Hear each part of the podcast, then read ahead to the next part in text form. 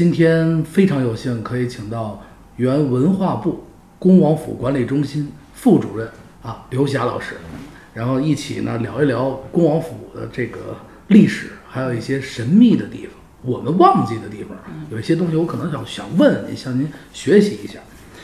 说起恭王府，您在恭王府工作了大概多少年，对吧？呃，就是在岗位上啊，在岗位十一年，十一年。哎，对。然后据我了解，就是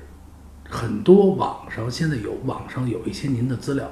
还有一些微博呀，还有一些曾经跟您一起去，您带着他们讲解恭王府的历史，包括文化，包括风水这些介绍，但是都是讲的呢不是很透，不是很透。然后今天特别有幸的就是跟您坐在一起聊了这个事儿，就是每回我去恭王府的时候，我先提一个小的问题，呃，我从进门的时候开始往里逛，但是我总到一个非常说是神秘又是不神秘的地方，那个地方好像非常低调，什么都没有，啊，家乐堂，对吧？对，家乐堂这个地方呢是怎么样？因为我每回进去的时候往后走嘛。走过其他的店，走到家乐堂的时候，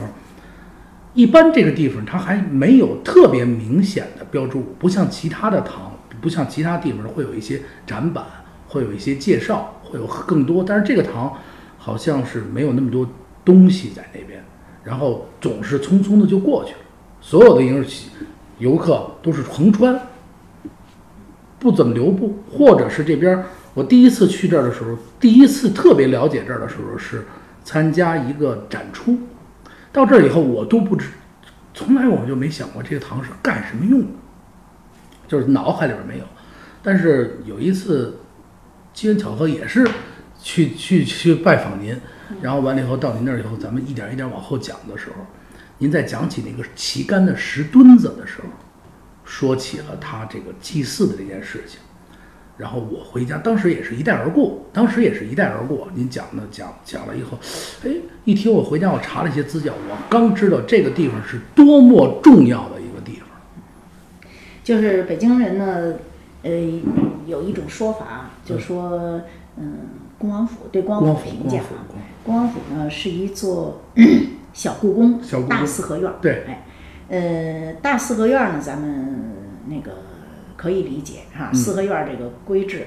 但是在北京是这么完整的一个四合院，嗯，呃 唯独恭王府一个，因为它是三路五进的一个四合院，特别圆满的一个四合院啊。呃，小，哎，这个小故宫的概念呢，就是呃，故宫里边的那个有些的功能，嗯，恭王府里边也要有，嗯，呃，另外故宫呢，它那么大，占那么大地盘，它。的排列方式，它可以呃，主要是南北方向的排列方式。嗯，但是因为恭王府小，所以它把故宫里边的一些功能呢，它给结合成了一个东西和南北相结合的这么一种布局方式。刚才你说到的这个那个萨满祭祀这个啊，实际上就是呃是那个皇子啊，就清朝这个皇子十八岁之前呢，他们是在。故宫里边的上书房读书，对，十八岁成年以后呢，一般的情况下呢，就要分府出宫了。嗯啊，分府出宫以后呢，就是给皇子呃一个封号，嗯，呃，然后给他封一座府，哎，呃，那个时候只有皇子能叫府，呃，别人是不能叫的。好比说和珅。人老说和府，这是绝对错误的，只能叫和宅。呃，和珅只能他住的地方叫宅子，只有皇家的皇子公主住的地方才能叫府。哎，就是这意思啊。所以呢，分府出宫以后呢，呃，这个呃府里边，皇子们的府里边，一般都要要求要有一座祭祀的场所。这个祭祀的场所呢，要呃基本仿效故宫的这种功能。故宫的祭祀场所在哪儿呢？咱们都知道，故宫是三大殿，嗯，就是前三殿后三宫。嗯，前三殿呢是太和殿、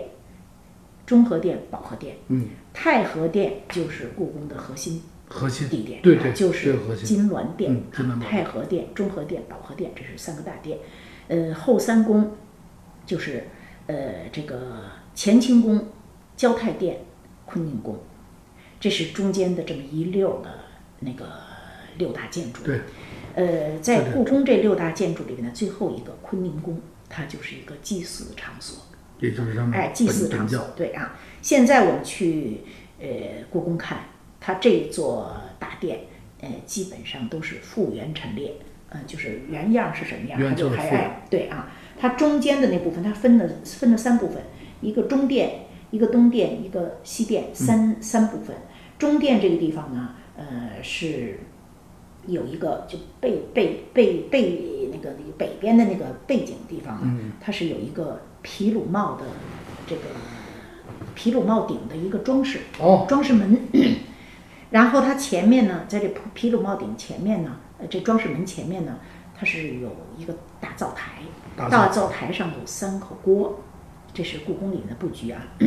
然后他们这个地方主要是祭祀食品制作的地方。哦，啊，然后它的西边西边那个殿叫神堂啊，叫神堂。那个神堂呢，它是三面的炕，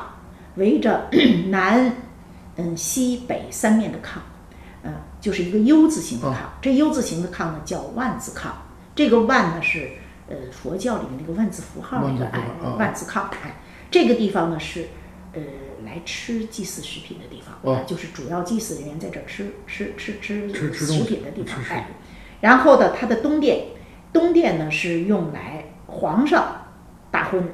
和皇子们大婚，在这儿要呃那个那个洞房花烛夜的地方，哦哦哦哎，是一般好像是大婚三日啊，住在东边。这整个坤宁宫的布置就是这样的布置。恭王府里边的布置呢，就是刚才你说的这个，呃，恭王府呢是呃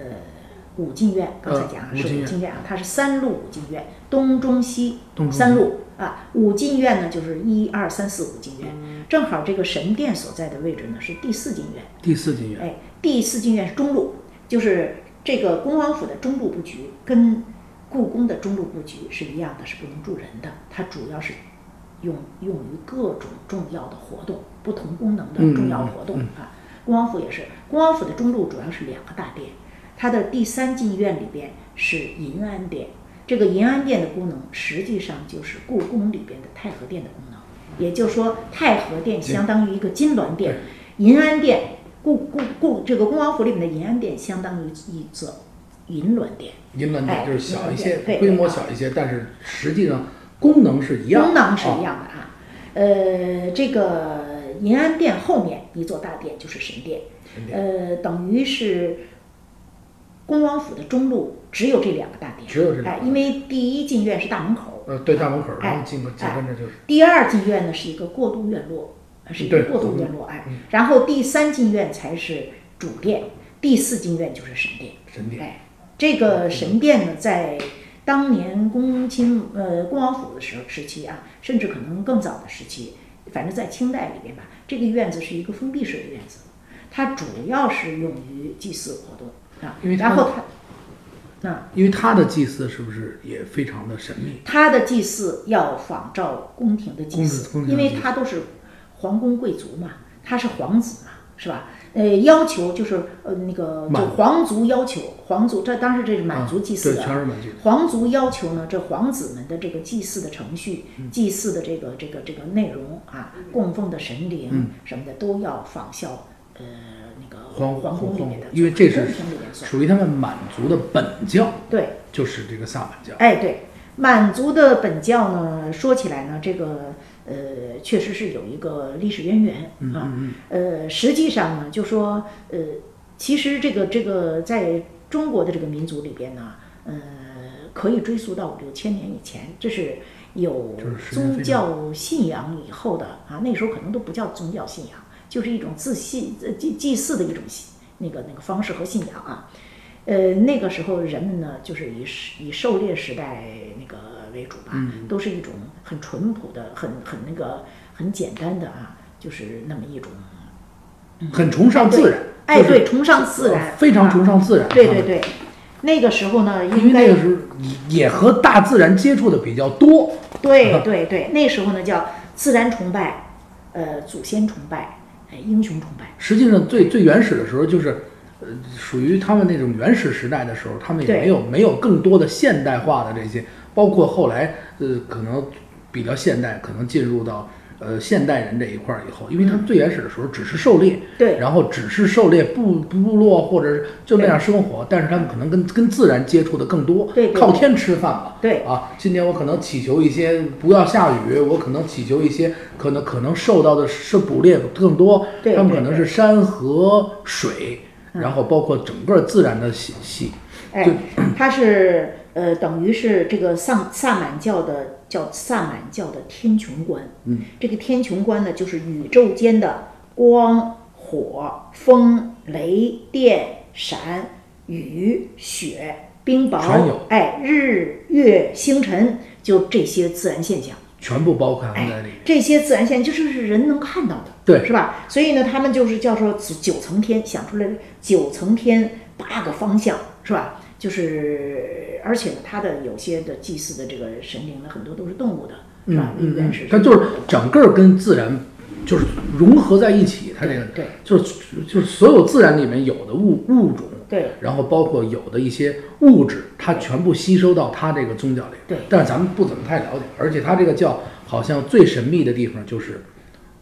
汉人。或者是除了满族以外，在祭祀仪式上是不能够进到这个院子里的，对。也就是什么都不能看到对，包括里边儿去收拾东西的，去擦个锅，就咱们就就就简单的说，去去去去去装点这个神神祭祭祀的神殿等等，全部都需要本本本教的人，也就是满教的人，对。以致以至于到现在很多人不了解这个教。对，实际上呢，呃，也许是世界上的对这个教了解呢更比我们这个多。中国要更多一些。多，因为这个满族信奉的这个萨满教啊，它并不是只限在中国的。嗯嗯啊，呃，它是呃满满族的这个这个语系是属于通古斯语，嗯，通古斯语，哎，对，通古斯语，就是实际上呢，呃，这个就是萨满这个概念呢，是一种曾经广泛的分布在世界各个大洲的一种民俗现象。嗯啊，呃，主要是植根于这个部落文化，嗯呃，就古代的部落文化，嗯啊，然后这个嗯，萨萨满这个词儿呢是产产生于通古斯语的，嗯啊，然后从通古斯语呢演变成德语，又从演德语呢演变成英语，然后从英语呢就扩散到全世界了。是吧？所以现在呢，呃，在美国那些地方呢，它还有专门研究萨满教的这个机构，嗯。啊，而且萨满这个概念呢，在那在这个世界的就是英语里边这个概念呢，它是一个实际上不是一个组呃不是一个教宗教，它是一个主义，嗯。叫萨满主义，嗯，就这么一种形态，是吧？就是祭就是古代民族呃那个是那个祭祀的这么一种形态，嗯。然后这些形态呢，现在还被很多的世界上的民族，嗯呃呃给延续下来了。嗯嗯，跟咱们中国有关系的呢，呃，比较就是突出的是满族，嗯，因为满族呢，它是作为呃这个清朝，嗯清朝朝的，哎，就建立清朝的这样一个呃族群，是吧？呃，所以他就整个把这个这个萨满的这种呃信仰，它就延续下来了，作为一个朝代。二百多年时间，它就给延续下来。所以呢，呃，我在说呢，其实故宫里边保存了这个坤宁宫是非常非常好，非常完整。因为它呃本本身啊，就是刚才你你讲到这个堂子，啊是整个宫廷它去祭祀的祭祀的重要是一个大场所，大非常大，哎，对啊，它是一个北京堂子的一个大场所。恭王府这个吧，嗯，殿是保存着的，而且这个殿呢叫神殿，嗯，呃，可能一般在这个府里边呢，它没有单独给命名一个殿，没有没有没有没啊没有，为什么你刚才提到一个家乐堂这个名字？嗯是因为正巧现在嗯。在、呃我们这个这个神殿的那个上面。正中间啊，嗯。就中堂的那个门楣上、嗯。挂着一块匾，挂着这块匾呢是叫家乐堂，但是家乐堂这块匾原来不是挂在这儿，不是这儿，哎，这个家乐堂这个呃匾呢，应该是挂在和珅的寝殿上。和珅的寝和珅住的寝殿，呃，和珅时期呢，他的寝殿呢是在恭王府府邸的西路，西路。西路的第四进院，嗯嗯。也就是说神殿的位置是中路的第四进院，呃它的西边是西路的第四进院，所以那儿是和珅的寝殿。这块匾原来是挂在那儿的，而且这块匾呢，那个是呃乾隆皇帝特别宠幸和珅的时候给和珅提的嘉乐堂啊。这个嘉乐堂这块匾上面本身应该是有呃那个这个乾隆皇帝的章的，嗯但是现在这这这块匾除了三个字儿之外，它旁边地方涂的乌芝麻花，嗯看不到，对，都涂乱了，包括蓝颜色呀，还是什么啊都给涂掉了。涂掉呢，很可能是为了盖住下面的什么东西。哦哦哦所以现在就是没有明确的指向说这嘉乐田堂这块匾是呢是那个是不是呃这个乾隆皇帝给的？但是因为嘉乐堂这块匾，其中有两个字“乐和堂”啊，乐和堂这两个字和故宫里边的现在一座大殿乐道堂，嗯。乐道堂的乐和堂这两个字是一模一样的，哎，就是三个字里边有有两两个字都是一模一样的啊。这个乐道堂这块匾，就是上面就有乾隆皇帝的御笔之之玺，哎，就就有这一个这个就乾隆御笔之宝嘛，就有这个大玺玺印，哎。另外呢，呃，还是因为呃恭亲王奕欣，嗯，他是出生在故宫里边的乐道堂，乐道堂哎，所以呃，他的父亲道光皇帝就给的给他题写了一块匾，叫乐道堂这么一块匾。嗯这块匾呢是原来是挂在呃，就是刚才说的那个东中西三路东路的第四妓院。哦哦哦。东路的第就是和那个刚才说的和这个神殿和这个嘉乐堂那个那个殿并列并并列东路的东路。那个哎，那个地方呢是恭亲王时期恭亲王的寝殿，所以那个地方原来挂的乐道堂的匾，那块匾呢是他的父亲道光皇帝写的，是啊。是。的但是嘉乐堂这块匾是确确实实是和珅是这个和呃乾隆年间和珅那个那个寝殿挂的匾。一直挂在那个殿里。但是呃，因为和珅的这个被皇帝的处罚嘛，嗯是吧？他他自尽嘛，是吧？哎，呃，和珅倒台以后呢，这块匾可能后面人就不敢挂了。呃但是又是因为是乾隆皇帝题写的，就找一个什么地方塞了，也不敢给毁掉。乱。放。哎，啊，直到呃这个府邸，嗯就是恭王府的府邸，嗯被呃恭亲王的后人，呃用抵押的形式给嗯了天主教，天主教。啊，然后呃那个法国那个那个这个天主教呢，他又给那卖给了这个德国教会，卖给哎，德国德国教会呢，呃，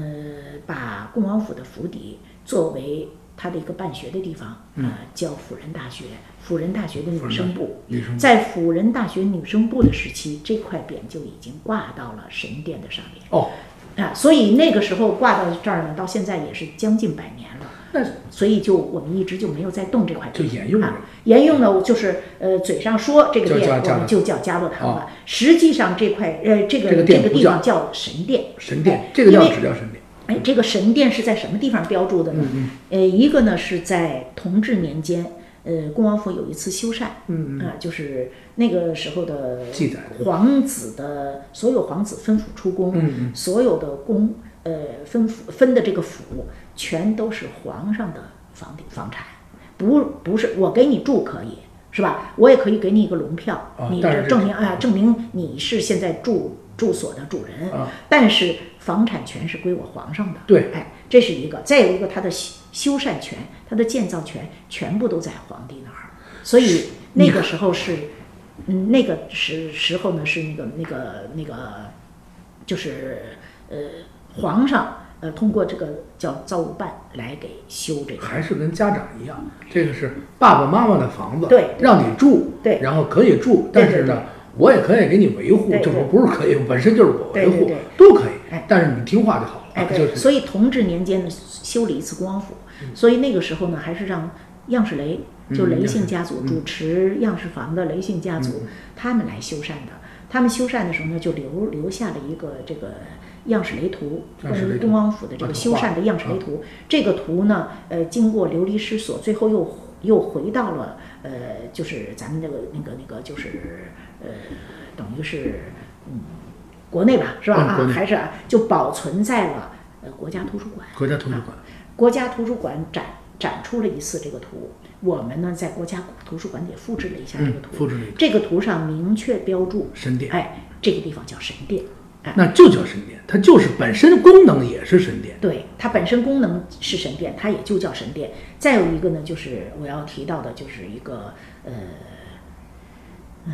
就是上世纪三十年代，啊上世纪呃出呃出了一本书，三十年代末啊，四十年代初，就四零年在那个一份杂志上出了这么一一出了这么一篇文章，比较长的一篇文章啊，叫《恭王府和他花园》啊，呃，它的作者呢是一个中国人叫陈洪顺，和一个美国人叫凯茨，他们两个人合作的，就是三十年代末，他们曾经到过恭王府。呃，出了这么一本书，这是很有历史价值的一本书。他们把恭王府里面的府邸和花园的每一处地点全部都走到，而且这当时的那个呃恭王府的最后的后人还在，给他们做了详细的介绍。嗯详细的介绍嗯哎，对啊，呃，尤其是花园里边啊，那个府邸那个时候已经给了辅仁大学。哦辅仁大学哎。呃，然后在这里边呢，也标注了，呃，这个殿叫神殿。神殿哎，所以呢，这个神殿的布置，我们也找找到了，我们收集到了上世纪三十年代，呃，一个老照片。老照片这个它这个神殿里边的，就恭王府神殿里边的这个老照片、哇啊，它中间呢，呃，布置这个整个这个它它也是分东中西三部分，中间这个部位呢，呃，布置呢和呃，就是它整个布置啊，就中间和西边，呃呃还有东边，它的整个布置和功能全部都仿效了故宫里边的坤宁宫。那就是一模一样。哎，它不是一模一样。呃，坤宁宫中间是三口大锅，它它是两口大锅。哦，就少了一口。哎，它的那个皮鲁帽顶的装饰门也要比那边小一些。那规格小一些。哎，对，它的西边的三面炕也是保留了，它的东边呢也是呃皇，就是那个王爷和他的儿子呃大婚住的地方，哎，这些全部都保留了。哦，这个这个地方还真是非常非常重要的，而且我还我还看到从网上看到资料，嗯就是咱们恭王府里边还保存了一个，就是这个神殿，这个这个这个位置里边还有一套他的那个祭祀的巫师穿的衣服，是吧？呃，衣服现在我们那儿没有保留了。原先有，呃，以前也应该有，但是恭王府因为什么呢？因为恭王府中间经历的太多了，经历太多哎，他在呃这个恭亲王后人的时候，嗯呃，就由他们的手，呃，等于是那个呃抵押给了。我我。哎那个那个天主教，然后天主教呢又呃给了就卖给了德国教会以后啊，就变成大学校园进来了，嗯。所以等到解放初期的时候，恭王府里面的物件基本上都没有了。基本上都没有。哎。，但是有一样东西呢是留下来了，嗯。就是祭祀场所里边的一个非常重要的，嗯。这么一个祭祭祀仪那个那个仪式的这么一个呃杆子的呃一个石座，哦，这个留下。上上次上次跟您一一起有幸看的那个石座了，还是您给让他搬回的那个原位。对，啊，呃，因为在陈洪顺和凯斯的这一本书里边，就说，因为他们、嗯、他们这个恭王府的后人呀，是先把府邸给抵押了，嗯，后把花园抵押了，中间相隔了若干年。哦，就是一点儿一点儿抵押。哎，对，因为前面的抵押呢是呃恭亲王的长孙，嗯嗯，呃就奕欣的长孙，呃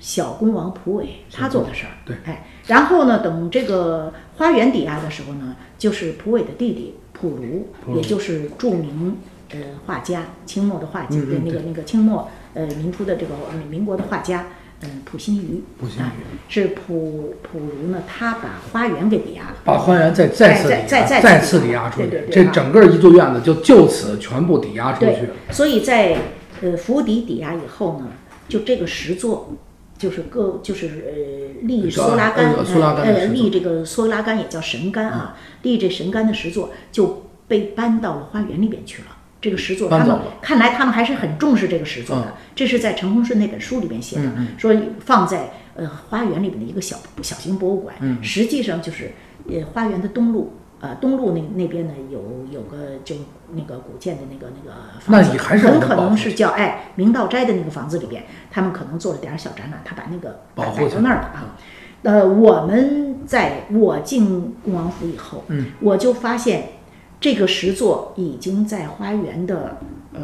外边儿外边儿了，呃啊就是它的就是明道斋东墙外面，呃不啊南墙外面，放在外面啊，那地方呢是有几棵呃龙爪槐，龙爪龙爪槐，龙爪槐的靠墙根儿那地方放着这个石座。我每次那个进到，因为我们那个时候主要工作是在花园里边，每次从这儿路过的时候，我都想，我说这个石座是干嘛用的？是吧？上边还戳了一窟窿，嗯，啊，有那么一窟窿，还有一个槽儿，这么一圆槽儿，对，圆槽啊啊，圆槽窟窿，不知道干什么用的。结果呢，一个呢是我发现这个什么，我发现这个陈洪顺书里边写的，嗯，说这个东西应该是放在呃呃神殿这个院子，府邸神殿这个院子、哦哦神殿神殿院。啊，呃，靠它的东南方向，应该放在这个东南的前方向。哎，对啊，呃，也就是说是在呃这个呃银安殿的后身儿对，偏东的方向，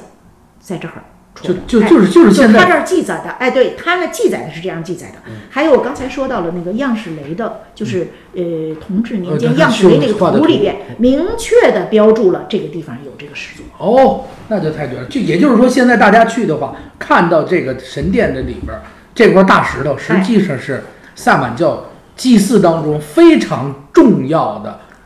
一个个一一个一个一个一个器具的一个固定的一个底座。底座，对对对啊。而且呢，我在知道了，我把这两个史料对在一起以后，啊、因为我看到样式雷图是在嗯二零零二年的时候看到的样式雷图，啊，我看到这个图以后，我马上翻再翻一下这个凯斯的这个书，我那就立刻我就决定把这个石这个这个哎这个石座一定要复原到那个位置啊。只不过现在呢，我们没有复原它的杆子，嗯、但是据史料记载呢，就是呃这个杆子应该是纯实木的，啊，不油漆的，啊不油漆的，两丈多高的这么一个的杆子。这个杆子上面呢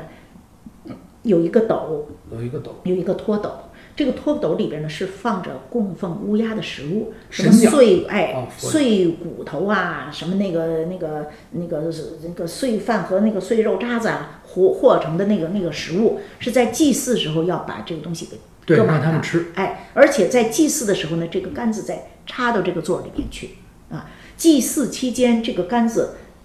落在地上的影子都是不允许人踩踏的。哦，不对，绕着走。哎，万一要是哪一个仆人不知道他踩了这个呃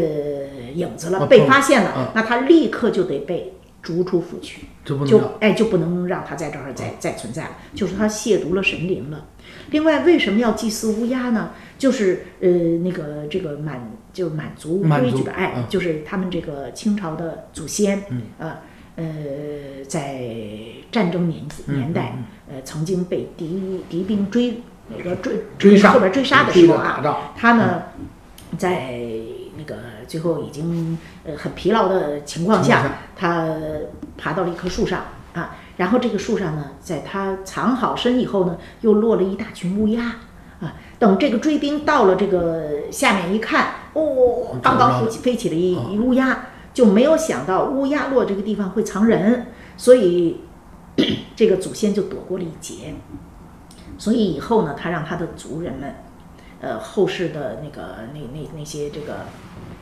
呃，族人们呢就来供奉，来哎，来供奉，就是在祭祀活动中要乌鸦就这么供奉这个乌鸦，所以这个传说故事还是非常那个，就是以至于对对很悠久，而且是口口相传对传下来。实际上啊，咱们现在国外的一些嗯那个那个，就是他在这个动物方面的考察里边，乌鸦是非常非常聪明的。神特别聪明，它是喜跟喜鹊同科嘛对。然后完了以后，这两种鸟都特别特别的聪明，通人性。嗯，你就是你要是养一只乌鸦的话，它会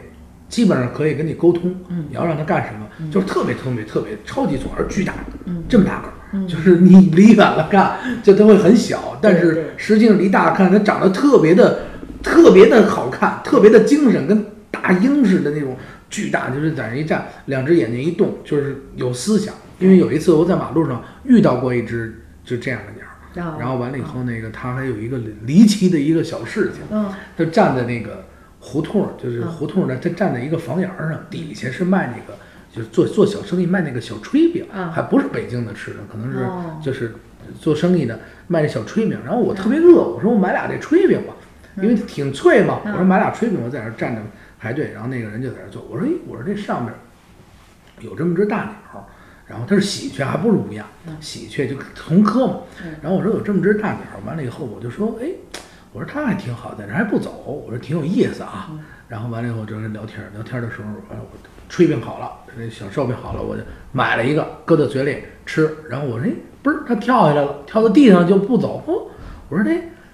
给它一个吃，然后就掰了一个，它一叼，还不爱吃，还挑食啊，还挑食，就叼了一下就吐那儿了。就在这个时候呢，我正在给他的时候，过来一个小孩儿，过来一个大人，这小孩儿就要欺负这个这个这这这只鸟，这这。过去呼呼呼吓唬这鸟，吓唬两下以后呢，这出出出用右脚踢，然后然后完了以后这鸟冲就飞的还要飞那个房檐上，然后我就跟那小孩说，我说你千万别吓唬它，我说这个这个小这是小精灵，我说吓唬它不好。在这个时候他妈就急了，说那个就是那意思，我我们这小孩怎么了？你就说他就那意思，我这么说不对，他欺负这鸟怎么了？就跟我嚷嚷起来了，这鸟飞起来就就多他，哎呦。妈妈去了，就就就就就就就就他跟我急，他妈妈不是跟我急了吗？然后完了以后，这脚不知道为什么就从就就就就咚咚咚咚咚咚咚两下，然后这人走了，然后这鸟又飞走了。从此我就就我这鸟怎么那么聪明？然后我的朋友家里也养了一只乌鸦，然后也是同样特别聪明。我才了解这个乌鸦特别聪明。这这话题跑远了，继续这恭王府。实际上就是说以后。要是大家再来到恭王府的时候，有几个重要的地方，可也可以把这个神殿，这个位置，可以理解为恭王府的灵魂所在地，整个的灵魂寄托的地方，就是怎么讲，好像所有的东西都在这个地方，就是其他的地方功能可能更更加的普普普通一些，可能就是一些政务啊、睡觉啊、会客，但是这个地方就是一个非常神圣的地方。平常的时候，他是也是不允许别人进去的。嗯，对，他平常是一个封闭的。呃，实际上呢，这个宗教啊，在历史上，特别是在朝代里边吧，它是一个统治阶级用来。统一他自己子民的这么一种精神精神精神武器，哎，就是他实际上他是用这种方式，呃，既要笼络住这个民心。你看他们，呃，那个那个乾隆年间颁发了颁颁行了这个满洲祭神祭天典礼，呃，这个大典礼的，呃，就把过去作为呃一些那个部族的呃比较分散的不统一的一一些。这个祭祀啊，这祭祀的这么一些仪式啊、器具啊，它就全部都在嗯这个典礼里边做了统一规范。实际上，这个就是等于是那个呃统治阶级的，就是满族统治阶级的，就是来呃等于是呃统领整个他这个国民的这么一种思想武器。就是一种精神上的武器，来统治大家的思想。其实这个是很重要的，非常重要。但是呢，呃，到今天，到今天呢，咱们不是以宗教为主，是吧？嗯，呃，所以在很多过去遗留下的场合里边，这方面的一些呃功能，它所使用的功能，包括它所代表的一些思想，嗯，咱们可能讲的也不多了。我是到故宫以后呢，特别着重的。听了坤宁宫的这个讲解，我就把坤宁宫的这个嗯那个它的整个布局和它的这个呃中心思想，就和恭王府的就能联系起来。但是恭王府现在很多，你看那我们只是在挂的那个牌子上面介绍了一个下神殿的，对对对，其他只有这么一点，别的地方就都没有说到。另外，我们现在这个大殿呢没有做复原陈列，我们只是做了一个展厅。呃，做现在的现代的一些展览，现在的一些展览啊，符合这个展览使用。哎，对，但是没有作为这个呃复原复原重要性的复复原啊，这个我我自己个人认为呢，嗯，也是一个遗憾。我觉得像这样的一个历史风貌，应该给它展现出来，将来在合适的时候。呃，也许会也许。啊，但是我们里边的，包括里边的一些布局是不哎，包括里边的一些那个那个呃古建遗存，我们现在都都给它保留保留的很好，就是做展览也是在古建遗存的呃基那个这个外外面又包又包了一层。哦，对对，哎我我因为我去参加过几次那边的展览，啊，都就是保护的非常好。对啊，但是这个就是它的展览的效果应该是现代的，但是它原来的古建的东西全部都给封存在里边了，就不会有任何破坏，这个是肯定毫无疑问的。其这个地这个地方对光府来说，我觉得还是非常重要的。除了除了本身的大脑就是和珅啊，包括这些这这些王爷，嗯这些像这些大官儿住住在里边，有本身的大脑的思维以外，嗯就是精神上的另外一层，就在这个地方。我觉得好多朋友去里面的时候，整个恭王府来讲，每一个地方都会有一部嗯。非常重要的故事，嗯，包括一些信息在里面。嗯，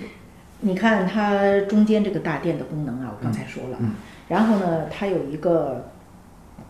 有一个东配殿，有一个西配殿，对两还有两个大那配殿。东配殿呢，主要是叫神器库，神器库，它就是里边要用的一些祭祀用的一些神器，嗯，呃，可能事先要要存放摆存放在那边。对对对对啊，要存放在这里边。他寄放的时候要把这些神器拿出来也好啊，或者做一个做一个布置，也就是这么一个祭祀场所的这么一些礼器的布置。对它这个礼器里边呢，呃，主要是呃有一些就是在呃祭祭祀的时候啊，他把这些东西呢挂在西厅。就是呃，就我刚才说这神殿的西厅，西厅的墙上。嗯平常呢，要不使用的时候呢，可能就存在这个那个神器库里边。嗯嗯，里边有些什么呢？有那种画铃，画就是画木，画木木，哎，画木的那个那个画铃啊，还有这这这里面有有些乐器啊，画铃，有拍板儿，那时候还还有拍板儿，哎，还有手鼓，有腰铃、三弦儿，呃，琵琶，这些呢都是那个祭祀活动哎对中用的还有一些鼓啊，呃，他这个在祭祀的时候呢，就是呃主要的形式是萨满太太啊，就是萨满嘛，萨啊萨满萨满一般还是女女女的居多。嗯这个萨满太太呢，她来带，她她来带着去做，呃，然后主人呢也要跟着做，哎，就是萨满太太有一些仪式啊，对，他会拿着手鼓，他会穿着衣服，对对，然后就因为因为我查了一个资料，就是咱们那里边有展出过那个衣服，衣服还是一道儿一道儿。嗯。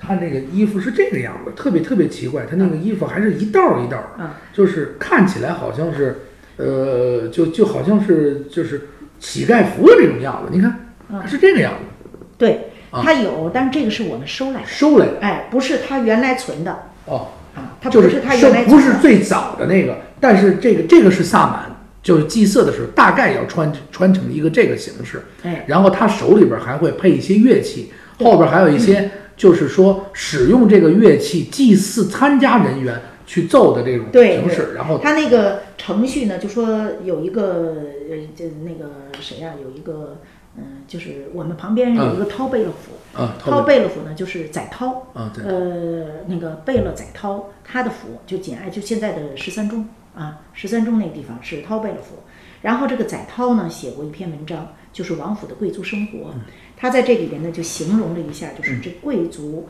那个院子里边，呃，这这个大殿这儿祭祀的一些场景。好比说这个萨满太太头上呢戴着这个神帽，呃，身上呢系着这个腰铃啊，然后呢他手击皮鼓，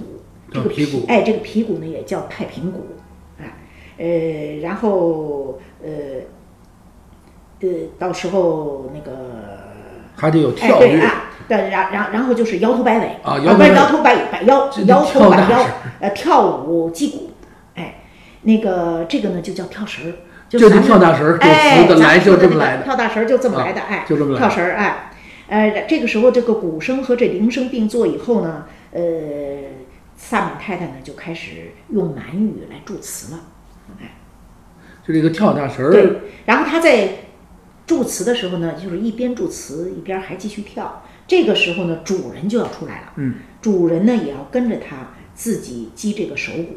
这个还有这个架子鼓，在哎还哎有架子的那种鼓啊，架子鼓。呃，这个鼓点儿的快慢节奏呢，一定要跟着萨满太太去走。萨满太太唱快了、跳快了，你就得唱快了、跳快了。啊，，全都哎得跟着他，对对啊，那也是呃非常神秘。哎，对，等这个祝祝词全完了以后呢，这个主人呢就要到那个神旗前面呢去叩首，叩首，哎，去去磕头，去叩叩首，然后手持着酒杯呢，呃，把这个酒杯呢灌到了那个猪猪头嗯。猪头的耳朵里头，啊，呃，这个呃那个灌到这个猪头的耳朵里边呢，这个是活猪，这活猪呢就要挣扎，就要发出声音来啊，呃，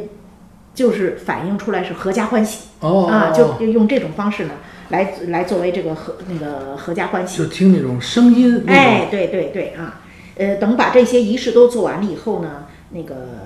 这个萨满太太就做惊醒状，呃然后再叩叩首来谢神，呃，祝贺这个主人全家呃受福。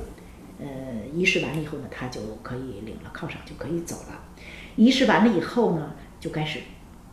做饭，哎，做饭啊，呃，供奉的这个活猪呢就要被抬出去宰杀了。现在我就要说呢，我们这个呃恭王府里边，刚才我说到的那个东东配殿，嗯。其实西配殿呢，它里边呢，我们最后留的呢是有一些呃那个栏杆，啊就是专门来围哎围围围栏这个嗯拉来的这猪啊个猪，这猪都是挑的最好的那种，尤其是黑猪，嗯。呃叫黑爷，那种叫黑爷，哎对对对，最好的猪，它那个要最好的生序，呃到这个王府的这个级别里边来做啊。养完了以后再去，再就是在祭祀之前先养两天，哎，然后祭祀活动仪式到了做他们的时候，哎。就是到时候把他们做成饭的时候，对把这祭品，然后再他们拿出来去你看，把它这猪宰杀了完了以后呢，一劈两半儿，正好我们那儿是两口大锅，嗯，是吧？两口大锅来煮这个这个猪肉啊，呃，煮完粥猪肉以后呢，装住装这个大木盘里面，呃，这个双手捧上来，呃，供上，嗯。呃，然后主人、主祭人呐、从祭人呐、呃，还要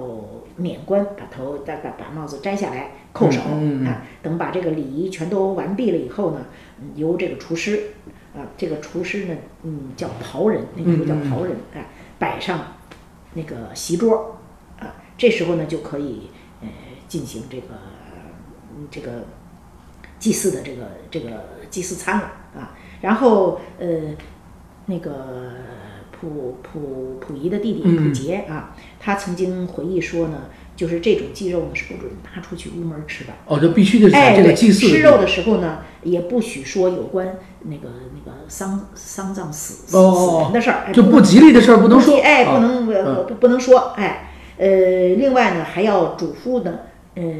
嘱咐啊，嗯呃，妇女嘛哈，她要亲自动手呢，做一些呃酿的酒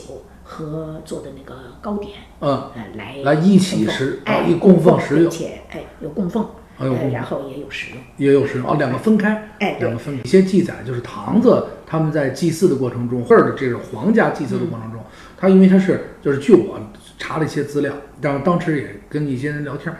就是他他过于神秘，嗯，汉族就除了满族，除了本教的这个，除了本本本本身我是满族，又是本教的人，任何人不准进去。嗯就刚刚说的这个跳大神儿这件事情对，这件事情过去是就是据我了解，他是怎么传出来的？嗯因为他不知道啊，然后不知道完了以后，那太监又不懂，嗯然后他可能偶尔的时候，过去的时候管得不怎么太严的时候，远远的特别远的地方，他看着。他就觉得这个这个萨满在跳的时候，嗯他这干嘛？这跳绳儿，这是干嘛？就跳大绳儿，跳大绳儿。这大家说这这他们都跳大绳儿，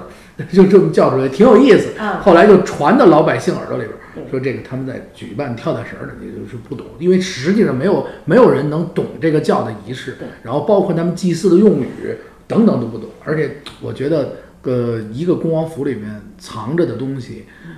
能看到的是一部分，看不到的大概占到百分之八十的很多的东西都是大家不了解的。对，有有很多人就一带而过，进去以后只我可能走一个多小时，我可能只看景儿了，嗯，甚至我只看这个府邸，我还没看明白。对，啊，除了真正的学者啊，像老师，像像刘老师，现在您您可以走到每一个地方，都了解这儿的功能性、历史性、它实质的作用。但是好多人，包括我自己，进去以后都是匆匆的观花就走掉了。嗯一些重要的植物啊，哪怕擦肩而过的一堵墙啊，西洋门都可能都都会错过这这些景致。啊，就可能我不怎么注意看，我说这是没有人注意这个门有什么特别，可能有一百个人进去，九十八个人不注意这是西洋门。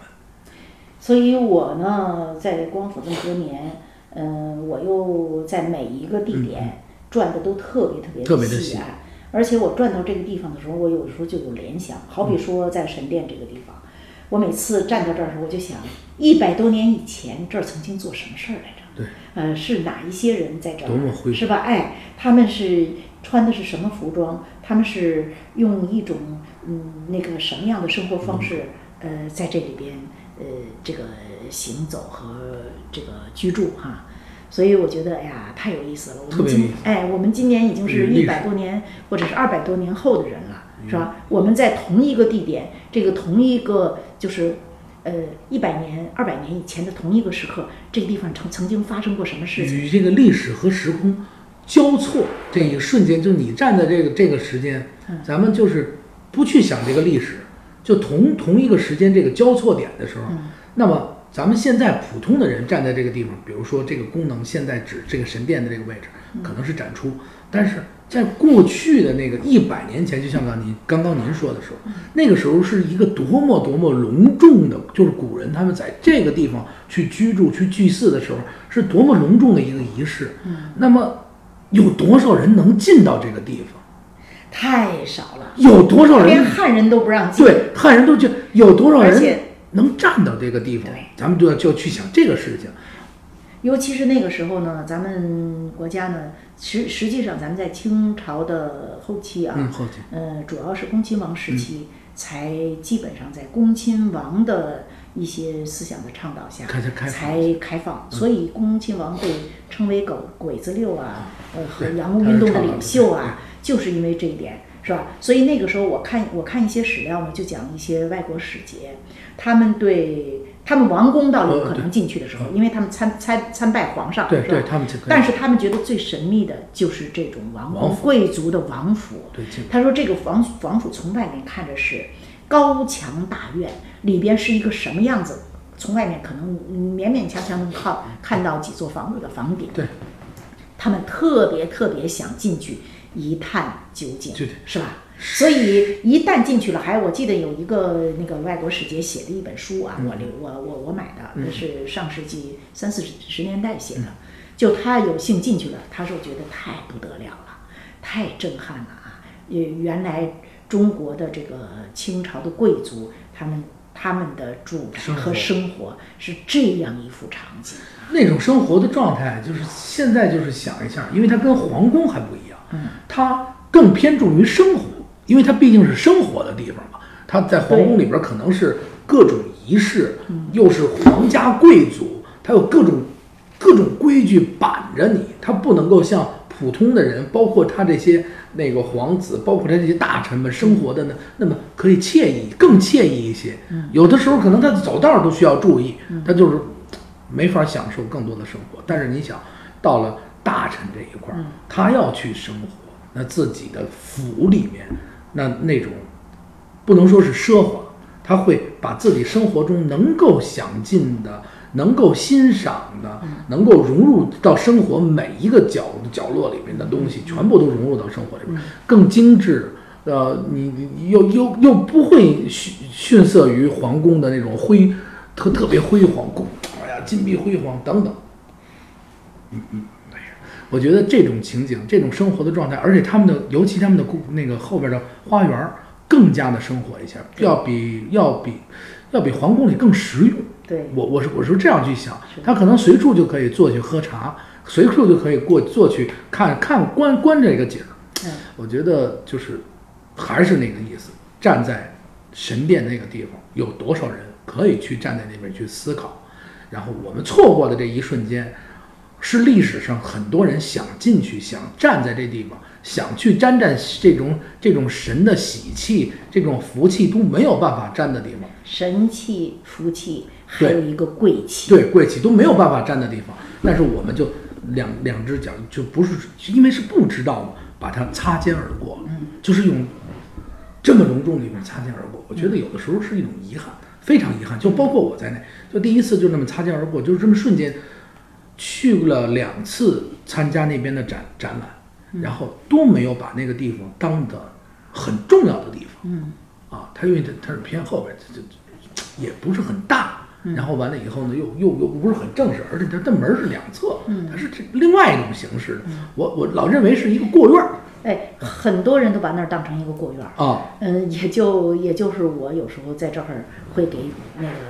呃那个来的宾客嗯。详细讲一下，我也详细不了啊，就是起码着重讲一下它的主要的功能。带一下，因为好多时候都会，因为它这个门儿跟其他任何一个地方的门儿都不一样，它就是一个过院儿形式的门儿，嗯对。就会把把它当成一个过院儿。可是现在一来想的话，它确实是为了祭祀，嗯。因为它好封闭，嗯，两边的这个院落好封闭起来。哎，对对对，啊，非常好帮封闭，甚甚至于那个旗杆的位置，可能这边有一个大型的或者一个偏祭台的位置，嗯。我感觉是这样，因为那那边住的地方，哎，我觉得真的特别好，而且刘老师我记这个这这这个次特别有幸请到您，我您还是要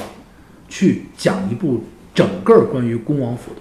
这么故事，还包括历史啊，包括风水的书是吧？嗯呃，是这样，呃，我积积攒了一些资料，嗯，这些资料呢，现在还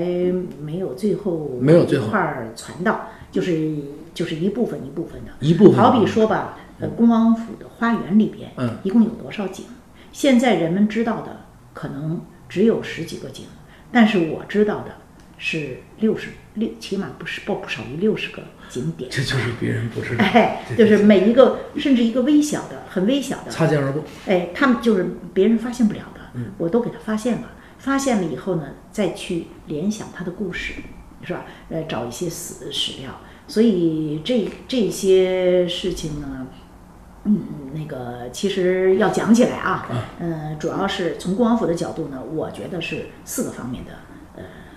那个内容。内容啊，一个是历史，历史、呃，一个是文化，文化、呃，再有一个是传奇，传奇。哎，再有一个是风水，风水，主要是这四大块儿。这四大块儿就是非常非常吸引人，而且是一定是因为我我有幸听过您讲过，大概那天很冷，啊，大概一个非常冷啊，一个多小时，一个多小时内真的是非常非常非常荣幸，听到了很多我不知道，我从来就不知道的东东西，包括公园里面您讲的那些，呃，这这这留着以后啊，留着以后您讲给大家，然后特别特别期待您早日把这个这整个一部《恭王府》这个有声作品推出，到时候我们就一块儿鼓掌，这这太好了，这好好好老师，，呃，谢谢我我我也是在不断学习啊哎呦啊，但是我也特别希望能够给呃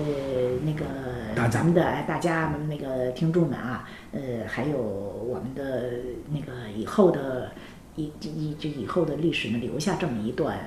嗯